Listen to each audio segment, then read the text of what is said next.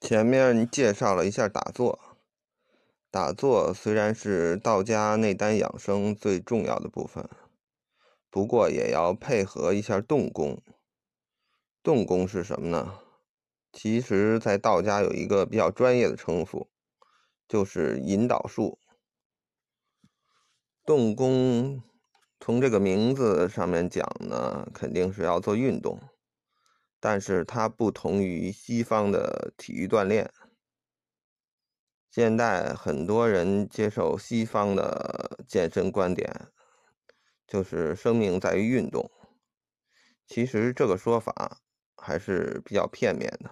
首先，西方推荐的很多运动方法都有这种过量的嫌疑，很多其实它的目的。是让你变得更强壮，而并不是更健康。这一点从很多退役的那个运动员就可以看出来，都是伤病缠身，这跟健康呢就有点不沾边了。嗯，另外还有很多那个健身达人、健身的网红，嗯，但是呢，如果你在医院骨科。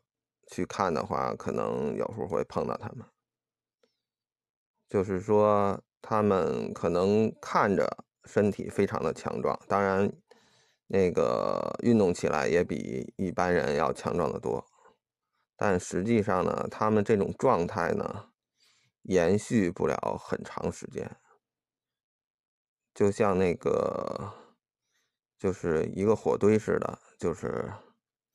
一下就把这个整个生命的力量都点燃了，之后呢，看着是熊熊大火，但是呢，不，它就跟那个蜡烛比，它就没有那种延续性。《黄帝内经》有云：“久视伤血，久卧伤气，久坐伤肉，久立伤骨，久行伤筋，是为五劳所伤。”所以呢。什么运动过量都是对身体有害的。变得强壮要看年龄，年轻人肯定是有这个需求，特别是一些体育体力劳动者。但是中老年需要的是健康长寿，而道家的引导术都是适量运动，最本质的作用呢是身疏通人体的经络。所以呢，更加适合中老年，更加容易配合打坐，给身体起到一个很好的效果。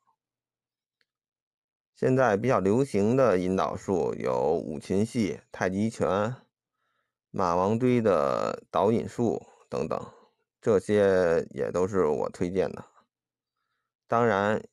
那个社会上现在还流传一些，比如像疾走啊、站桩等运动方法，也都说是什么，就是是就是跟古代或者道家或者武术比较贴边的这些，呃，被广泛推荐吧。但是对于这些呢，从我个人角度来说呢，要谨慎参与，因为刚才已经说了。久立伤骨，久行伤筋，这些属于机遇和风险同在的。而我推荐的，一般都是机遇远远大于风险的。终归我们是属于这种业余的修炼人士，主要目的是为了养生，呃，就没有必要冒什么太大的风险。我。因为我们本身的要求也不是很高。说到这里呢，可能有的朋友会说：“你刚才不是说了，久坐伤肉，打坐不就是久坐吗？”那这里就解释一下，打坐肯定需要久坐，不过这个过程是循序渐进的。之前我说过，初学者。每天不要超过半个小时，之后逐步提高。另外，打坐的目的是为了入静。如果你坐累了，用其他姿势其实也是可以的，只要能入镜就可以。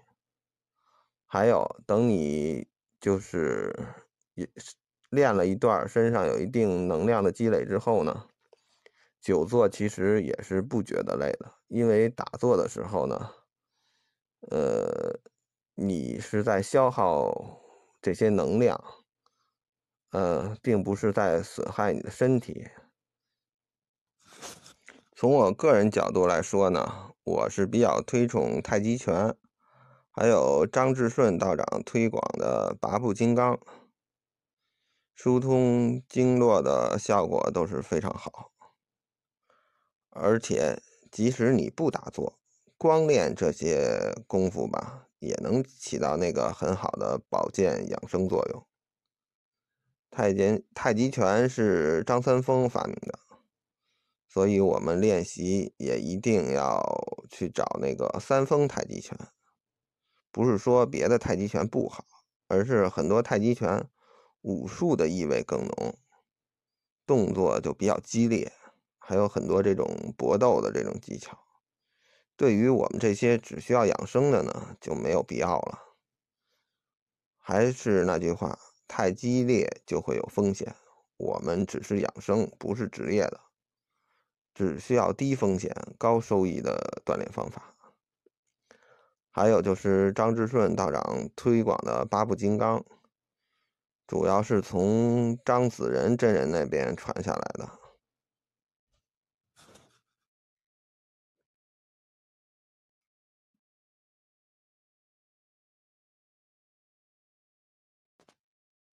八部金刚主要疏通的是七经八脉。效果也非常好，无论是张三丰还是张子阳，都是道家有名的祖师，所以他们传的引导书，配合道家内丹打坐，也是最适合的。最后强调一下，打坐一定要配合引导术，不能犯懒。